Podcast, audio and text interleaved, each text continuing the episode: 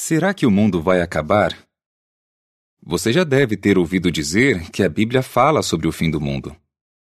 Mas será que ela está se referindo ao fim da raça humana? Será que o planeta Terra vai se tornar um deserto sem vida, ou talvez ser completamente destruído? A resposta da Bíblia para essas duas perguntas é não. O que não vai acabar? A humanidade. O que a Bíblia diz?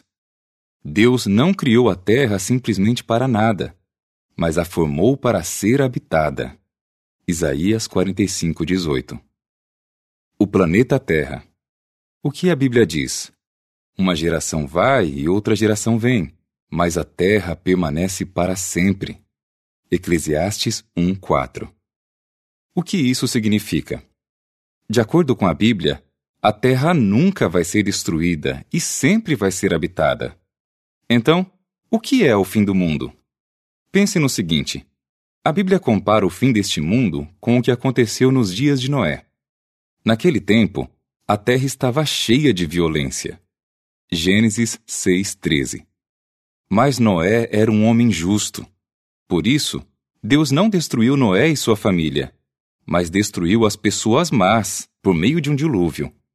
Sobre o que aconteceu naquela época, a Bíblia diz: o mundo daquele tempo sofreu destruição ao ser inundado pela água. 2 Pedro 3:6. Esse texto diz que o mundo foi destruído. Mas exatamente o que foi destruído? Não foi o planeta Terra, mas as pessoas más na Terra. Então, quando a Bíblia fala sobre o fim do mundo, ela não está se referindo à destruição do planeta. Ela está se referindo ao fim das pessoas más e das coisas ruins que acontecem na Terra. O que vai acabar? Os problemas e a maldade. O que a Bíblia diz? Apenas mais um pouco e os maus deixarão de existir. Você olhará para onde estavam e eles não estarão lá. Mas os mansos possuirão a terra e terão grande alegria na abundância de paz. Salmo 37, 10 e 11. O que isso significa? O dilúvio dos dias de Noé não acabou com a maldade de uma vez por todas. Depois do dilúvio, a vida voltou a ficar cheia de dificuldades por causa das pessoas más. Mas em breve Deus vai acabar com a maldade. Como o Salmo 37 disse, os maus deixarão de existir. Deus vai acabar com a maldade por meio do seu reino, um governo no céu que vai governar todas as pessoas na terra que obedecem a Deus. Pense no seguinte: será que os governantes humanos vão aceitar o governo do reino de Deus? A Bíblia diz que não. Infelizmente, eles vão se opor ao reino de Deus. E qual vai ser o resultado? O reino de Deus vai substituir todos os governos humanos, e somente ele permanecerá para sempre. Daniel 2:44. Mas por que os governos humanos precisam acabar? O que precisamos? O fim do governo humano. O que a Bíblia diz? Não cabe ao homem nem mesmo dirigir os seus passos. Jeremias 10:23. O que isso significa?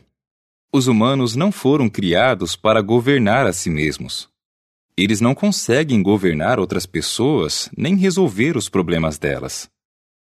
Pense no seguinte: uma enciclopédia diz que governos individuais não parecem capazes de lidar com inimigos universais, como pobreza, fome, doença, desastres naturais, guerra e violência. Ela diz também que alguns acreditam que apenas um governo mundial seria capaz de resolver problemas como esses. Só que, mesmo que todos os governos humanos se unissem, o mundo ainda seria governado por pessoas imperfeitas, que são incapazes de resolver essas dificuldades mencionadas. O reino de Deus é o único governo que tem o poder para resolver definitivamente todos os problemas mundiais. Então, de acordo com a Bíblia, as pessoas boas não precisam ter medo do fim do mundo. Ou seja, do fim do atual perverso sistema de coisas. Isso é uma boa notícia, porque este velho mundo fracassado vai ser substituído por um maravilhoso novo mundo da parte de Deus. Quando tudo isso vai acontecer? O próximo artigo vai dar a resposta da Bíblia. Fim do artigo.